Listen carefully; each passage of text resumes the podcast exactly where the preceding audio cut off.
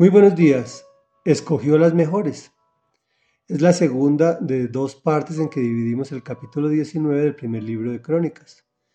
En contexto, David había mandado embajadores a darle el pésame al, rey Amonita por la muerte de su padre.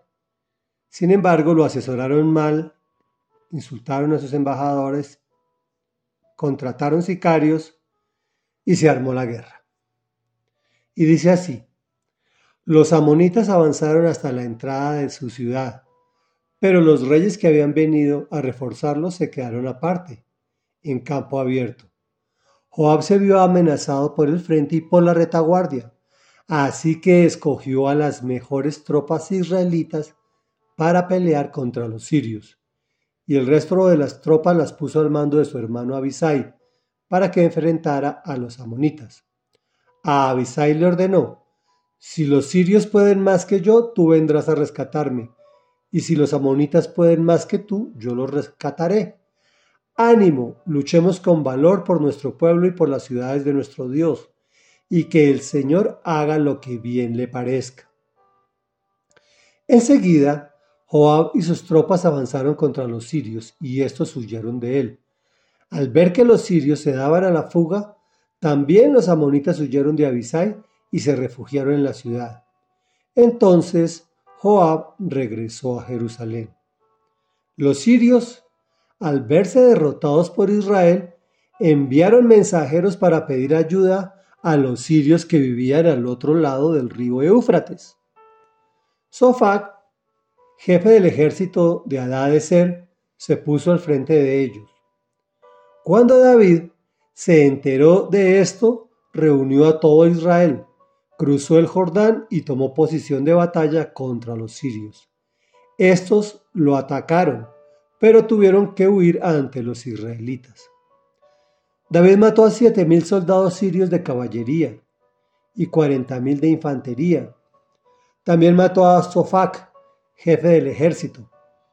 Al ver que los sirios habían sido derrotados por los israelitas, todos los vasallos de Adad Eser hicieron la paz con David y se sometieron a él. A partir de entonces, los sirios se negaron a ir en auxilio de los amonitas. Reflexión. Aun cuando Dios te haya dicho que está contigo, eso no quiere decir que no tengas que acudir al campo de, de batalla. En la actualidad, nuestro campo de batalla puede ser el estudio, el trabajo, circunstancias sentimentales, el casarse o el divorciarse, conflictos familiares, incluso en tu mismo hogar. Bueno, llámalo como lo estés viviendo. Y el hecho de que Él te haya prometido la victoria no quiere decir que te presentes sin preparación y sin estrategias preconcebidas. Normalmente Dios nos acompaña haciendo su parte milagrosa, pero Él jamás hará la tuya ni la mía. He visto e incluso yo mismo me he presentado en batallas sin preparación, con resultados tan portentosos que si el Señor no me saca rápido, me acaban. Es un problema del pueblo de Dios. No nos preparamos porque somos, entre comillas, hiperespirituales y dejamos todo, entre comillas, a la voluntad de Dios. Realmente esto es todo lo contrario de, de lo que Él nos manda. Esto es ser conchudo y abusivo. Si quieres honrar a Dios, prepárate espiritualmente conociendo su palabra, orando y practicándola. Y obviamente materialmente, estudiando el terreno donde librarás tu combate. Aprendamos de Joab. Cuando se vio amenazado, escogió las mejores tropas israelitas para pelear contra los sirios que eran guerreros entrenados, muy por encima de los moabitas. Y se pone de acuerdo con, con, con su hermano, si los sirios pueden más que yo y si los amonitas pueden más que tú. Resultados, los sirios se dieron a la fuga y también los amonitas huyeron. Lo otro es que creemos que porque ganamos una batalla también ganamos la guerra. Mira lo que pasó aquí. Enviaron mensajeros a pedir ayuda a los sirios que vivían al otro lado del río, quienes también posteriormente fueron derrotados, pero en una nueva batalla. Y esta sí concluyó la guerra de David. Fijémonos cuando concluimos guerras y cuando ganamos apenas unas batallas. Oremos. Amado Dios, que estás con nosotros en todo momento y en todo lugar.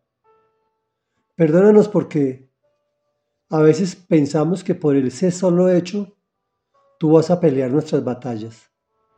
Perdónanos, Señor, porque llegamos a pelear nuestras batallas sin prepararnos espiritualmente, orando y poniendo la decisión en tus manos, ni materialmente, estudiando la parte técnica, la parte material, la parte que me corresponde a mí. Perdóname, Señor, porque a veces tú me das victorias en batallas y pienso que ya gané la guerra y me despreocupo. Y finalmente, al despreocuparme, pierdo, pierdo una guerra. Señor, no quiero ser esa persona irresponsable, conchuda y abusiva contigo, sino quiero ser esa persona de la cual tú te sientas orgulloso. Te bendigo y te alabo en el nombre poderoso de Jesús. Dame sabiduría, danos sabiduría, Señor, que es el temor de Dios visto de una forma positiva.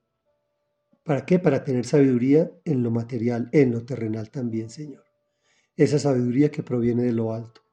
Y es en el nombre de tu Hijo amado Jesús de Nazaret que hemos orado. Amén y amén.